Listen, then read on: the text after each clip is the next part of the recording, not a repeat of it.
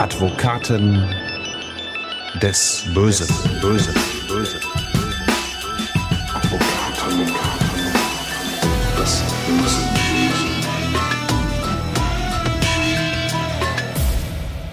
Herzlich willkommen zu Advokaten des Bösen, ein True Crime Podcast, in dem Strafverteidiger ihre eigenen wahren Fälle erzählen. Mein Name ist Simone Danisch, ich bin Journalistin, Radiomoderatorin und True Crime Fan. Und für diese neue Akte sitzt mir Hans Reinhardt heute gegenüber. Schön, dass du da bist und hallo. Ja, hallo Simone. Bevor wir mit deinem Fall beginnen, den du uns heute mitgebracht hast, wollte ich noch etwas zu unserer letzten Akte ansprechen. Wie ihr vielleicht gemerkt habt, wir haben diese Folge rausgenommen. Das hängt damit zusammen, dass Burkhards Mandant sich hinterher doch nicht so wohl mit einer Veröffentlichung des Falls gefühlt hat.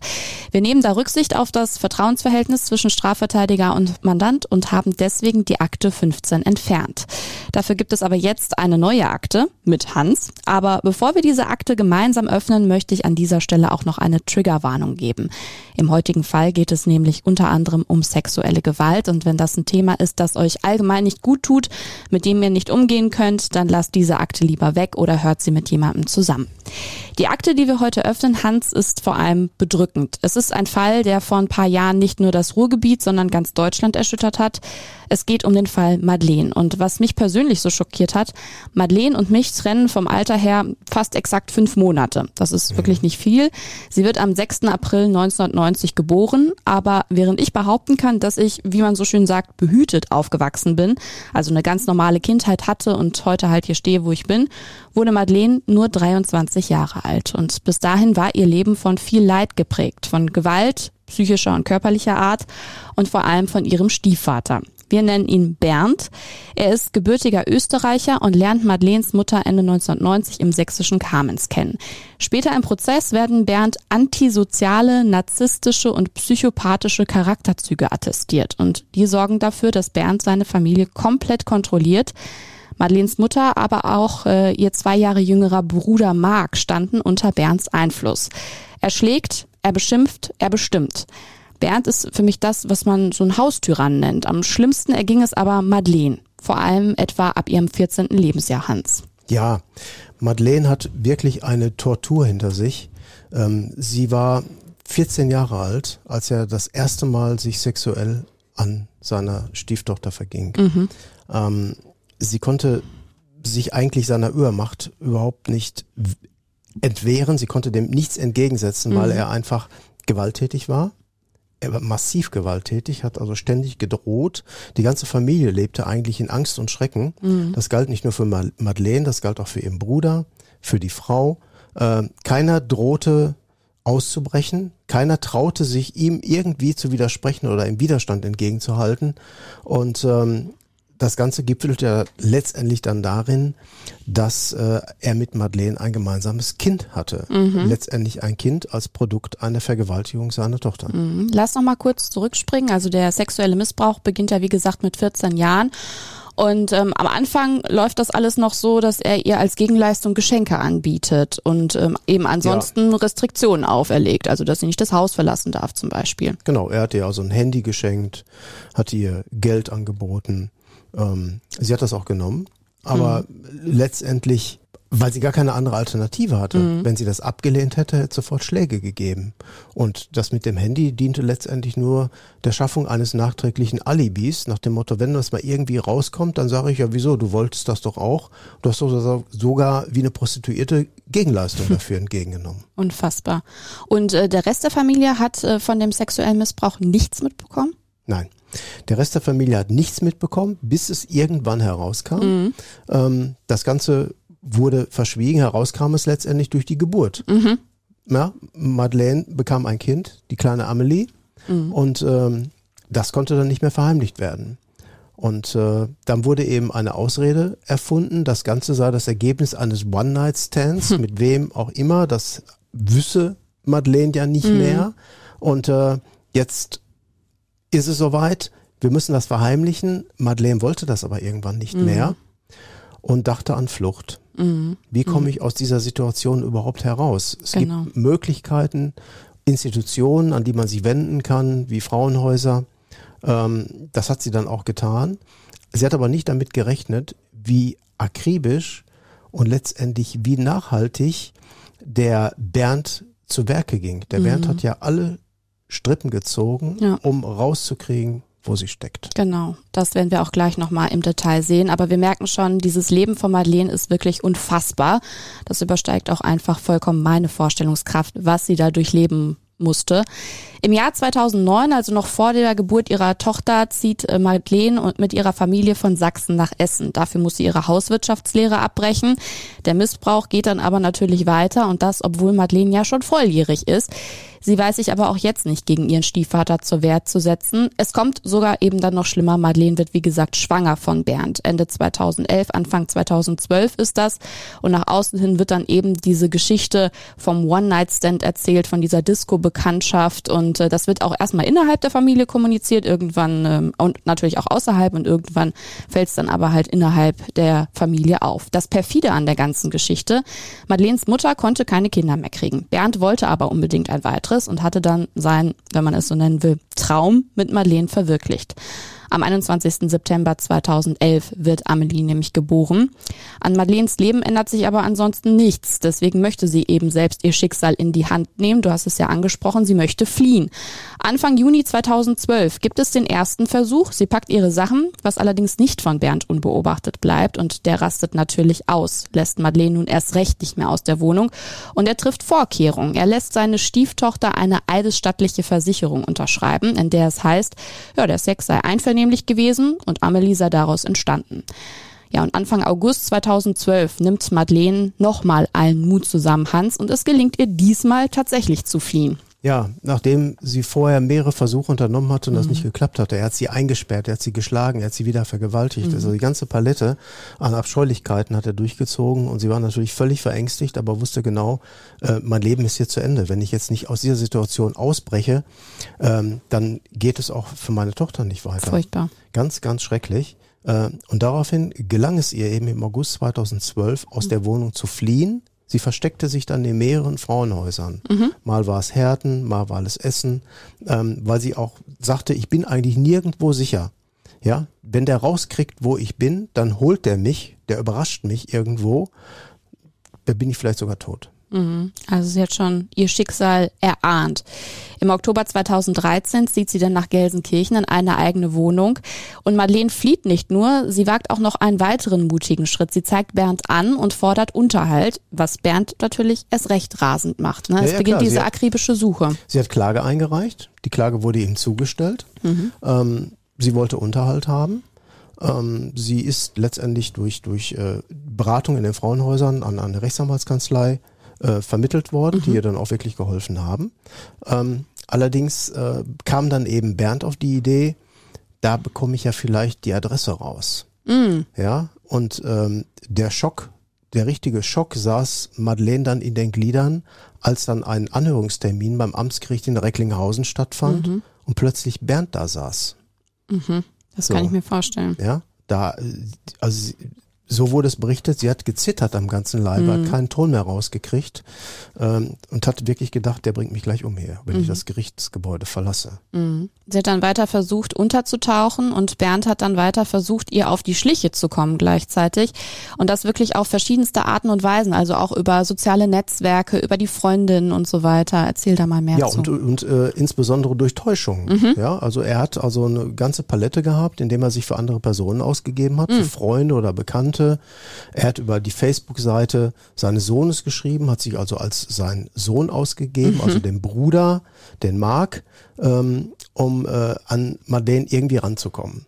Ähm, er hat auch Freundinnen von ihr angesprochen, ähm, hat also nichts unversucht gelassen. Er hat sogar eine Todesanzeige aufgegeben, ähm, eine eigene Todesanzeige, wollte nämlich das Signal aussenden, du kannst dich in Sicherheit wiegen, ich bin sowieso tot, von mir droht keine Gefahr mehr aus.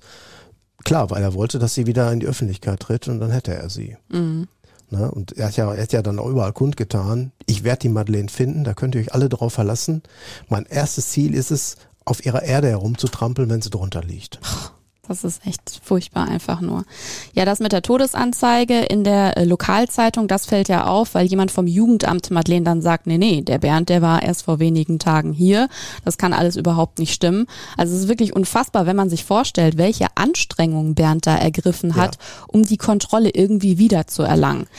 Ich denke, darum ging es ihm im Großen und Ganzen. Also Madeleine hatte sich ihm ja nicht nur entzogen, ihm, diesem Despoten, dem alle zu Hause nach der Pfeife tanzten. Madeleine hatte ihm auch noch sein Wunschkind, Amelie, genau. weggenommen und ihn dann auch noch angezeigt. Madeleine muss für Bernd in der Zeit der Feind Nummer eins gewesen sein, oder was denkst du, Hans? Ja, ähm, er wollte unbedingt Amelie für sich mhm. haben.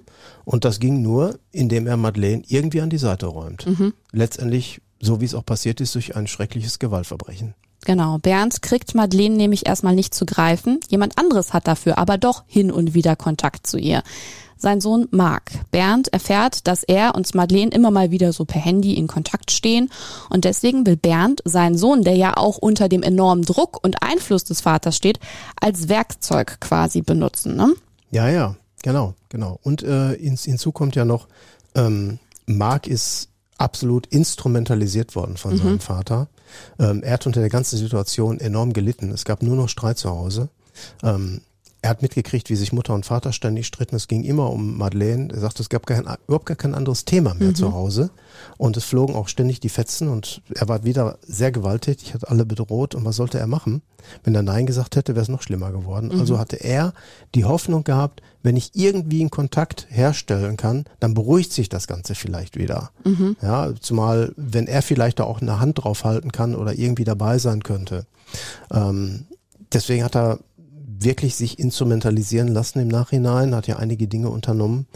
Ähm, beispielsweise, als der Termin beim Familiengericht war, mhm. der Vater, der Bernd, hat einen Brief im Namen des Mark als Mark, also er hat sich der mhm. Identität des Mark, seines Sohnes, Wahnsinn. Ähm, bemächtigt hat dann die Anwaltskanzlei angeschrieben. Mhm. Er möchte ja als Bruder vielleicht mal Kontakt mit seiner Schwester wieder haben, ob man nicht den Kontakt vermitteln könne. Äh, vielleicht meldet sich ja dann mal und das funktionierte auch. Mhm. Man hat dann im Prozess der Anwaltskanzlei auch Vorwürfe gemacht, wie die denn da solche Daten vermitteln können, mhm. aber letztendlich war das Quatsch, weil ähm, A konnte man das nicht wissen, wer dahinter steckt. Mhm. Und B, letztendlich war es ja Madeleines freie Entscheidung, Kontakt aufzunehmen. Das stimmt. Sie hat nur dann gedacht, sie nimmt Kontakt mit ihrem Bruder auf mhm. und wusste nicht, dass der tödliche Vater dahinter steckte. Mhm. Und über diesen Handykontakt stellt Bernd Madeleine eine Falle. Daniel verabredet sich für den 11. Februar 2014 mit Madeleine, sagt ihr, sie brauche nichts zu befürchten, Bernd habe die Familie inzwischen verlassen und auf Madeleines positive Rückmeldung hin triumphiert Bernd. Er soll eine SMS mit den Worten Wir haben sie verfasst haben. Gegenüber Mark soll Bernd den Plan ausformuliert haben, dass er Madeleine lediglich unter Druck setzen wolle, zum einen zur Herausgabe von Amelie, zum anderen zur Rücknahme der Anzeige und Mark vertraut seinem Vater dann auch offenbar. Madeleine vertraut ihrem Halbbruder wiederum. Sie erscheint am 11. Februar 2014 um kurz vor 9 Uhr morgens wie verabredet am Gelsenkirchener Hauptbahnhof, dem Treffpunkt, den beide vereinbart hatten. Vorher hatte Madeleine Amelie noch in den Kindergarten gebracht, dort sollte sie aber nicht hin zurückkehren. Denn das Treffen mit ihrem Halbbruder Mark besiegelt ihr Schicksal, Hans. Der Vater Bernd hat ein ganz perfides Spiel mit allen Beteiligten gespielt, mhm. hat sie gegeneinander ausgespielt. Ne? Er hat den äh, eigenen Sohn als Instrument eingesetzt. Er hat dann die Madeleine in irgendeiner Form ja bekommen. Er hatte mhm. Zugriff drauf gehabt und dann plötzlich wendete sich das ganze Blatt und dann kam letztendlich das heraus, was er wahrscheinlich schon die gesamte Zeit vorhatte, nämlich die komplette Vernichtung der Madeleine. Mhm. Lass uns nochmal tiefer in diesen Tag reingehen, also in den 11. Februar 2014. Wie läuft das ab am Gelsenkirchener Hauptbahnhof? Also erstmal treffen wirklich Marc und Madeleine aufeinander, ne? Genau, Marc und Madeleine treffen sich und sagten, äh, wir gehen gemeinsam einkaufen. Mhm. So hat Marc ihr das letztendlich gesagt und sie hat sich gefreut, endlich sehe ich mal meinen Bruder wieder, kann ich mich mit dem aussprechen, auch mal ein bisschen nachhören, wie ist das mit dem Vater, wie ist die Situation da im Moment. Und dann hat man sich getroffen, wollte gemeinsam losgehen, aber hatten genauen Ort zur Verabredung bestimmt. Mhm. Und äh, ja, plötzlich stieg dann der Vater mit ins Auto. Mhm. Und dann saß Madeleine neben dem Vater im Auto und Marc war dabei. Dann wurde Madeleine aufgefordert, ihr Handy abzugeben. Mhm. Da hat sich Marc auch nichts beigedacht. Er sagt, im, im Gegenzug sagte der Vater, kriegst ein neues von mir. Mhm. Er hat das wieder so als neuen Lock Lockmoment äh, oder, oder Moment eines Geschenkeversprechens verstanden. Letztendlich wurde die Dramatik aber immer größer. Mhm. Er fuhr dann zur Kleingartenanlage nach Essen, Mhm. die dem Vater gehörte, die er da angepachtet hatte. Ähm, das war Februar 2014, das Mhm. heißt, es war arschkalt. äh, es war niemand in der Kleingartenanlage, weil im Februar keiner sich in der Kleingartenanlage aufhält. Nein, das Man ist nicht kann die dann- klassische Gärtnerzeit. Genau, man kann nicht feiern, man kann nicht gärtnern, das passt alles nicht. Mhm. Aber für den Tatort eines Verbrechens natürlich sehr geeignet. Mhm. Madeleine war völlig verschüchtert, wirkte versteinert und konnte auch gar nicht weglaufen. Mhm. Ne, Er hatte ein leichtes Spiel, die Tochter mit in die Gartenlaube zu bringen, Mhm. einfach da rein zu buxieren. Und ja, dann äh, geriet die ganze Sache irgendwie aus dem Ruder. Es gab hinterher unterschiedliche Aussagen. Ähm, der Vater, Bernd, hatte ja seinen eigenen Sohn, den Marc, dann auch noch beschuldigt, mitgemacht zu haben, und zwar aktiv. Mhm. Also hinterher im Prozess. Ja, Mhm. hinterher im Prozess. Und er hatte auch vorher noch einen Brief an die Staatsanwaltschaft geschrieben, aus der Haft heraus. Der Schlimme ist eigentlich der, der kleine, kleine Mark. Ich bin gar nicht so böse. Ähm, passt aber mit dem Tatgeschehen und auch mit der Spurenlage nicht überein. Mhm. Na, was man gefunden hatte, war eine Flasche. Ähm, der, der äh, Bernd hatte sich eingelassen. Ich habe dann eine Flasche gesehen, habe rot gesehen und habe die Flasche nach ihr geworfen. Mhm. Er hat ja irgendwie gesagt, Madeleine hätte ihn vorher angeschrien und Ja, ja. beschimpft und da wäre was bei Genau. ihm durchgebrannt. Genau, genau. Ne, hat die Schla Flas Flasche geworfen, die Flasche hätte sie am Schädel getroffen und irgendwie durch eine Verkettung unglücklicher Umstände wäre sie dann umgefallen. Ähm, und dann sei eben der Mark hinzugekommen und hätte die ganz schlimme Tat durchgezogen Mhm. und bis zu Ende geführt. Das war letztendlich falsch, das war auch gelogen, so Mhm. hat es das Gericht auch letztendlich bewertet. Mhm. Ähm, dass Mark sich nicht richtig verhalten hat, liegt auf der Hand. Er ist ja auch verurteilt worden für eine Freiheitsberaubung, weil Mhm. er sie dahin gebracht hat. Und ihm klar war, dass der Vater sie mit Gewalt gegen ihren Willen dort erstmal festhalten wird. Mhm. Er war aber sich ganz sicher, dass er die Madeleine nicht töten wollte, sondern Mhm. letztendlich eine Aussprache wollte, dahingehend, ich sorge dafür, dass ich das Sorgerecht für die Amelie bekomme. Ich werde mit dir nach, nach Kassel fahren, da hat er irgendwie einen, einen Anwalt oder irgendjemanden sitzen. Da fahren wir hin, dann unterschreibst du da was. Äh, du verzichtest auf alle Ansprüche und äh, dann lasse ich dich wieder laufen Mhm. und die Amelie ist meine. So, das war so sein wirrer, wilder Gedanke. Mhm. Dazu kam es aber letztendlich nicht, denn ähm, er griff zu einem Hammer, Mhm. schlug ihr mit dem Hammer den Schädel ein, fesselte sie und knebelte sie. Sie lebte dabei offensichtlich noch. Mhm. Zumindest haben die Rechtsmediziner gesagt, dass man da von ausgehen muss. Und da hat er sie quasi im schwer verletzten Zustand noch mit einem Kissen und einer Decke erstickt. Und dann ging es weiter. Was macht man mit der Leiche? Mhm.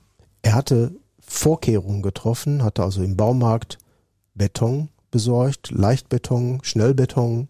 Es gab auch Quittungen, es gab einen Bon, wo man genau nachvollzogen hat, dass er kurz vor der Tat sich diesen Beton besorgt hat. Mhm. Und ähm, hat dann eine Grube ausgehoben, hat den Leichnam von Madeleine hineingelegt und schichtete dann abwechselnd Erde, Beton, wieder Erde, Beton und wieder Erde darüber. Mhm. Äh, und ja, danach kam dann noch Rundmilch, oh, wer ist das noch? Rindenmulch. Äh, Rindenmulch, Mhm. genau. Rindenmulch drauf, ein Unkrautvlies und dann gab es ein paar Zuckerhutpflanzen, die er eingepflanzt hat. Das war letztendlich das, was er nicht hätte tun dürfen, denn genau das brach ihm das Genick. Denn Mhm. eine schlaue Polizeibeamtin am Tatort sagte, irgendwas stimmt hier nicht. Wenn ich mir die ganzen Schrebergärten angucke, nirgendwo blüht etwas, alles ist irgendwie sehr, sehr abgespeckt und ausgerechnet bei dem Tatverdächtigen, da sprießen hier die Zuckerhutpflanzen. Und siehe da, sie zog da ein paar heraus, die konnte man sofort rausziehen und darunter war fühlbar eine Betonplatte. Mhm. Das Ja. war halt alles noch frisch, ne? Ja. Ja, bevor wir zur Entdeckung der Leiche kommen, äh, müssen wir noch einmal kurz unterstreichen, dass Mark den Tatort beziehungsweise die Gartenlaube eben verlassen hat, bevor es zu der endgültigen Tat, bevor Ja. es zu dem Mord gekommen Ja. ist. Das wird auch später das Gericht anerkennen. Ja, unbemerkt bleiben konnte Bernd bei diesem ganzen Vorgang eben, weil es Februar zur Tatzeit war. Das bedeutet, der Schrebergarten war sehr wahrscheinlich größtenteils verlassen und Mark war dann auch nicht mehr vor Ort. Und außerdem hatte Bernd seiner Frau erzählt, dass er zu einer Beerdigung eines Bekannten nach Sachsen reise. Mark hatte dann auch das Alibi gestützt und so übernachtete Bernd schon am Vorabend in der Gartenlaube. Während Bernd seine Tat dann vollzog, war Mark dann nicht ganz untätig. Er verfasste im Namen Madeleines eine SMS von ihrem Handy, denn das Handy hatten sie ja vorher im Auto eingesteckt, die beiden. Und diese ähm, SMS war sehr auffällig. Die hat äh, Mark dann hinterher noch im Freundeskreis rumgezeigt. Aber da war eigentlich schon vielen Leuten auch klar, die kann gar nicht von Madeleine sein, diese SMS. Die konnte nicht von Madeleine kommen, weil Madeleine war offensichtlich schon tot. Mhm, aber Das heißt, er hat, er hat vorgespielt, dass er ja woanders ist, er ist ja unterwegs und äh, Madeleine geht es gut, die hat Genau. irgend- hält sich irgendwo anders auf und dann fake ich einfach nochmal ihr Profil und schicke ein paar Nachrichten von ihr raus. leider hatte die Nachricht sehr, sehr viele Rechtschreibfehler. Ja, man hat es sofort erkannt, Mhm. Madeleine konnte saubere Rechtschreibung, da war alles fehlerfrei und seine Texte konnte man sofort nachvollziehen. Also es waren typische Rechtschreibfehler, die er immer verwandte und äh, so war es auch hier, man hat ihm also nichts mehr abgenommen. Mhm. Madeleines Verschwinden bleibt natürlich nicht unbemerkt. Ihre Tochter Amelie holte sie an ihrem Todestag nicht von der Kita ab. Außerdem hatte Madeleine einen Lebensgefährten, der sie auch als vermisst meldete. Die Spur führte die Ermittler natürlich sehr schnell zum verhassten Stiefvater und deswegen werden sowohl Bernd als auch Marc schon am 18. Februar in ihrer Wohnung in Essen festgenommen und noch am selben Tag wird Madeleines Leiche eben in dem Schrebergarten in Essen-Borbeck gefunden. Wie sahen die Ermittlungen vor Ort denn genau aus? Du hast ja jetzt schon angedeutet, dass man da aufgrund der Zuckerhutpflanzen ziemlich schnell wusste, Ja. in welche Richtung es geht. Genau, man hat dann, man hat dann langsam den Leichnam ausgegraben. Ähm, es war auch ähm, schon richtig gruselig. Ich kann mich noch entsinnen, dass als die Durchsuchung durchgeführt worden ist und der Leichnam ausgegraben wurde, ein Foto in der Tagespresse veröffentlicht wurde, wo nur die Hand der Madeleine aus dem Grab, aus Oh dem mein Gott. Betongrab nach oben zeigte. Das war also wie in so einem wirklich einem entsetzlichen Gruselfilm. Mhm. Und äh, genauso war aber auch die Situation. Ja. Und Gott sei Dank hat die Polizistin da den richtigen Riecher gehabt und hat sich gedacht, dass da irgendwas nicht stimmen kann, dass da mitten im jeden Fall. Februar diese Pflanzen plötzlich ganz frisch eingesetzt wurden. Auf jeden Fall. Auf jeden Fall. Der Prozess gegen Vater und Sohn startet dann im August 2014 vor dem Essener Schwurgericht. Es geht um Mord und Beihilfe zum Mord. Und außerdem muss sich Bernd auch noch wegen sexuellen Missbrauchs von Schutzbefohlenen verantworten. Der über etwa zehn Jahre laufende Missbrauch von Madeleine war natürlich an den Ermittlern nicht vorbeigegangen. Hans, du warst damals der Strafverteidiger von Marc, also von Madeleines Bruder. Welche Erinnerung hast du an den Prozessstart und wie haben äh, Vater und Sohn so auf dich gewirkt? Ja, ähm, meine Erinnerung geht dahin, dass der Mark sehr naiv war. Der hat es einfach mitgemacht, was sein Vater von ihm wollte. Letztendlich einmal aus Gründen von Bequemlichkeit, Nachlässigkeit nach dem Motto, ich muss sowieso das tun, was der sagt, sonst schlägt er mich wieder, also spur ich da gleich. Ähm, konnte sich aber wirklich nicht vorstellen, dass der bis zum Äußersten ging. Und ähm, man merkte sofort in der Gerichtsverhandlung, dass das Tischtuch zwischen Vater und Sohn komplett zerrissen war. Ähm, der, der Bernd zeigte ihm in der öffentlichen Gerichtsverhandlung den Stinkefinger. Marc versicherte ganz klar, wenn ich gewusst hätte, dass der meine Schwester töten will, da hätte ich mich daran nie beteiligt. Ja, ich fühle mich hier ausgenutzt. Klar, ich bin irgendwie als Lockvogel eingesetzt worden, aber was der da gemacht hat, der hat die ganze Familie in den Dreck gezogen, ähm, hat wirklich vor nichts mehr Achtung gehabt, äh, hat ja auch behauptet, ich, der Mark, hätte aktiv an der Tötung von Madeleine mitgewirkt. Das war für mich einfach ungeheuerlich, sowas mit anhören zu müssen. Ähm, Madeleine soll mich da angeschrien haben in der Laube und ich soll dann eben zugegriffen haben, soll sie erwürgt haben oder sonst was. Das stimmt alles nicht. Das Verletzungsbild passt auch damit nicht überein. Außerdem war ich zu diesem Zeitpunkt gar nicht mehr da. Ich wollte aber später zurückkommen. Ähm, aber letztendlich, das alles hat nicht mehr funktioniert. Madeleine war dann tot. Wie würdest du Marc noch weiter beschreiben? Du hast ja gerade schon angedeutet, er war sehr naiv, er stand unter dem Einfluss seines Vaters. Beschreib uns mal Marc noch ein bisschen weiter. Du hast ihn ja gut kennengelernt in dem Prozess, nehme ich an. Ja, Marc ist nicht, nicht sehr redegewandt. Er hat doch nicht geredet. Er hat mich für ihn reden lassen. Was aber auch nicht weiter schlimm ist, das findet man ja häufig äh, als Jurist, wenn man das täglich macht, ist man redegewandt in diesen Situationen. Das ist er nicht. Ähm, er hatte auch immer Angst davor, wenn ich jetzt rede, dann dreht mir hier irgendeiner näher das Wort im Mund rum oder mein Vater, der flippt dann wieder völlig aus, Mhm. beschimpft mich, der beschimpft mich ja nur, der hat mich mein ganzes Leben beschimpft und gehauen und geschlagen und das wird dann da so weitergehen. Also er war auch verängstigt. Mhm. Und sehr verunsichert. Sehr verunsichert, wollte eigentlich über die, das Tatgeschehen zunächst gar nicht reden, Mhm. bis ich ihm klar gemacht habe, da muss aber was kommen, da muss also eine Erklärung her. Äh, das, was dein Vater sagt, was der Bernd da von sich gibt, das können wir nicht unwidersprochen im Raume stehen lassen, dann wirst du auch wegen Mordes verurteilt. Dann kriegst du auch die lebenslängliche Freiheitsstrafe. Mhm. Und das kann ja nicht richtig sein. Mhm. Nach dem, was du sagst, hast du dich an dieser Tat so nicht beteiligt. Also muss das gesagt werden. Mhm. Hast du ihm wirklich von Anfang an geglaubt, dass er so komplett ahnungslos war? Kam das von Anfang an sehr glaubwürdig auf dich rüber?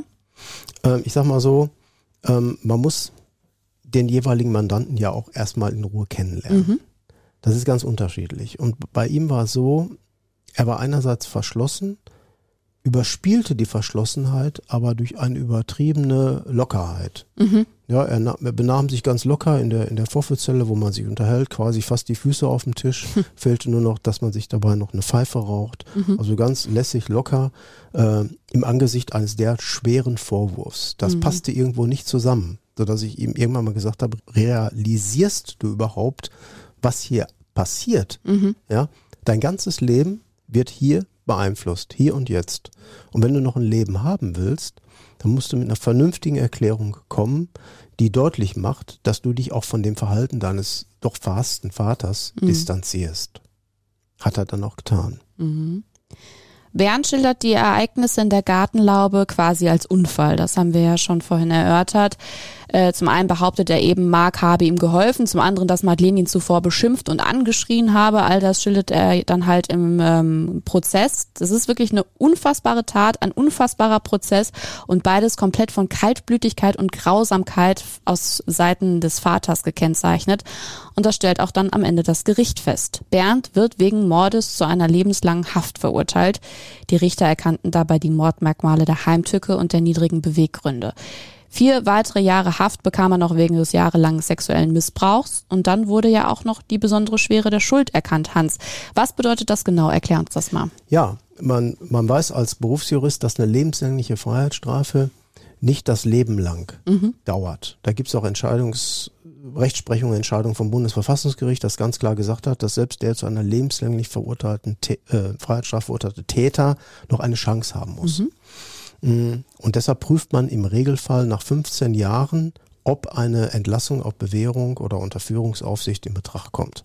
Das dauert dann meistens das Prüfungsverfahren auch noch zwei, drei Jahre, aber realistisch nach 18 Jahren könnte man dann in Freiheit sein. Mhm. Da hat der Gesetzgeber nach der Entscheidung des Bundesverfassungsgerichts gesagt, es gibt aber Fälle, da ist das völlig unangemessen und da ist das geradezu ungerecht und schreit auch letztendlich dem Opferschutzgedanken Hohn. Denn ähm, es gibt Fälle, die sind so grausam, da muss ein Riegel vorgeschoben werden hinsichtlich einer vorzeitigen Entlassung. Und dann führte man die sogenannte besondere Schwere der Schuld ein. Mhm. Wenn das Gericht eine besondere Schwere der Schuld feststellt, ist bei einer Haftentlassung nach 15 Jahren der Riegel vorgeschoben. Man kann in der Regel nach 25 Jahren erstmalig einen Antrag auf vorzeitige Entlassung stellen. Mhm. Hier kommt noch hinzu, dass das Gericht ja noch einen Schritt weiter gegangen ist. Es wollte da auch noch eine Bremse einbauen und hat noch eine weitere Strafe von vier Jahren Haft wegen sexuellen Missbrauchs verhängt. Genau. Das bedeutet, erst wenn die Strafe wegen Mord verbüßt ist, werden die vier Jahre wegen Missbrauchs verbüßt. Mhm. Das heißt, er kann dann gar nicht entlassen werden, Mhm. sondern kommt die andere Strafe.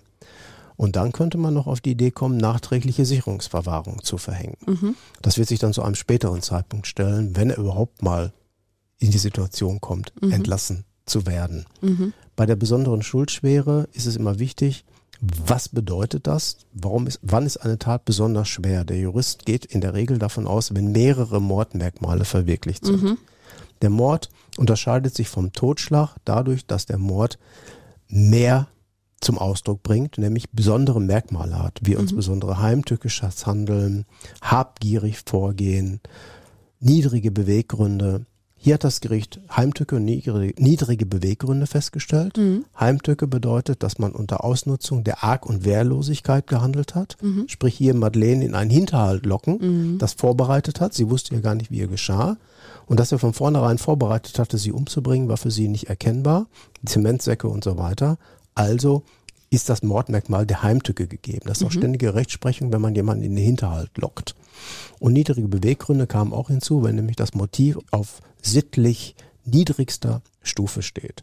Und ihm ging es ja nur darum, Madeleine beseitigen, Amelie für mich haben, das Produkt letztendlich einer Vergewaltigung. Ähm, niedriger geht's kaum. Dass er auch wirklich dachte, dass er damit durchkommt, ist ja schon absurd genug, ne? Bei all der Grausamkeit ist das auch sehr gut nachvollziehbar mit der besonderen Schwere der Schuld, finde ich. Ja, wie ging der Prozess für deinen Mandanten Marc genau aus? Ja, Mark wurde letztendlich vom Vorwurf des gemeinschaftlichen Mordes freigesprochen, wurde allerdings wegen Freiheitsberaubung zu vier Jahren Haft verurteilt, befindet sich mittlerweile wieder in Freiheit, die Strafe zu zwei Dritteln verbüßt, ähm, lebt jetzt irgendwo in den östlichen Bundesländern, geht ihm gut und äh, will auch damit nichts mehr zu tun haben. Das kann ich mir vorstellen. Was ist aus Amelie geworden, weißt du das? Das weiß niemand. Amelie hat ja am Prozess teilgenommen als Nebenklägerin, wobei sie erst zwei, drei Jahre alt war. Da hat natürlich kein kleines Kind gesessen, das ist klar, sondern da ist über das Gericht, über das Familiengericht ein Verfahrenspfleger bestellt worden, eine Rechtsanwältin, die dann die Interessen von Amelie wahrgenommen hat. Das war auch wichtig. Das mag auch für Amelie später, wenn sie älter und erwachsen wird, wichtig werden. Sie wird ja irgendwann mal mit der Situation konfrontiert werden, wird das auch für sich persönlich aufarbeiten müssen. Ne? Was war das eigentlich für jemand? Mein Vater, meine Mutter. Das sind Fragen, die können die Amelie sehr schwer belasten. Und deshalb ist wichtig, dass sie in gute Hände gerät, dass sie eine vernünftige Betreuung hat. Ich äh, wünsche ihr das sehr. Mhm. Man mag sich das gar nicht vorstellen, was äh, dieses junge Mädchen schon durchmachen muss.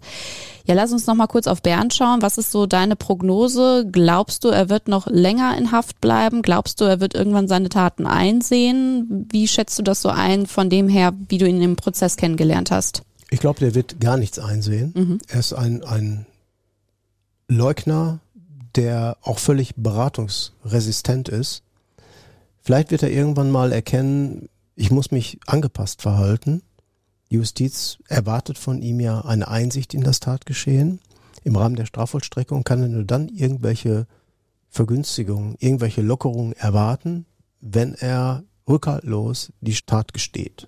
So, solange er das nicht macht, bleibt er im geschlossenen Vollzug bis zum St. Nimmerleinstag. Das vermute ich bei ihm. Also er ist so der Typ. Er ist sehr stur. Er ist ja im Gerichtssaal, hat man das ja auch gemerkt, wie er aufgetreten ist. Er hat da rumgeschrien. Dann hat er da seinen Kopf auf den Tisch geknallt und es, es war also von der Stimmung her schon recht aggressiv. Also ich bin immer noch geschockt über diesen unfassbar grausamen Fall. Grausam sowohl auf körperlicher, aber vor allem auch auf psychischer Ebene. Und das macht mich unheimlich traurig, wenn ich mir vorstelle, dass Madeleine in ihrem kurzen Leben so gut wie nur Leid erfahren hatte. Lenken wir uns ab mit einem Blick auf deinen Schreibtisch, Hans. Was liegt da an Akten ganz oben auf? Oh, ich muss mal einmal blättern. Ich habe so viele Akten bei mir oben aufliegen, dass ich da kaum noch den Dass du da kaum den Durchblick mehr hast. Aber ist ja gut für uns, weil dann kommt immer wieder neuer Stoff für unseren Podcast rein. Genau, so ist das. Palettendiebstahl. Es ist ja auch ein, es ist, es kommt immer wieder vor, dass in der letzten Zeit bei äh, Speditionen oder bei der Metro oder großen logistischen Firmen Paletten gestohlen werden. Und eine Holzpalette ist im Preis enorm gestiegen. Jetzt durch die ganze Inflation, die wir im Moment haben, hat sich der Preis für Holz verdoppelt.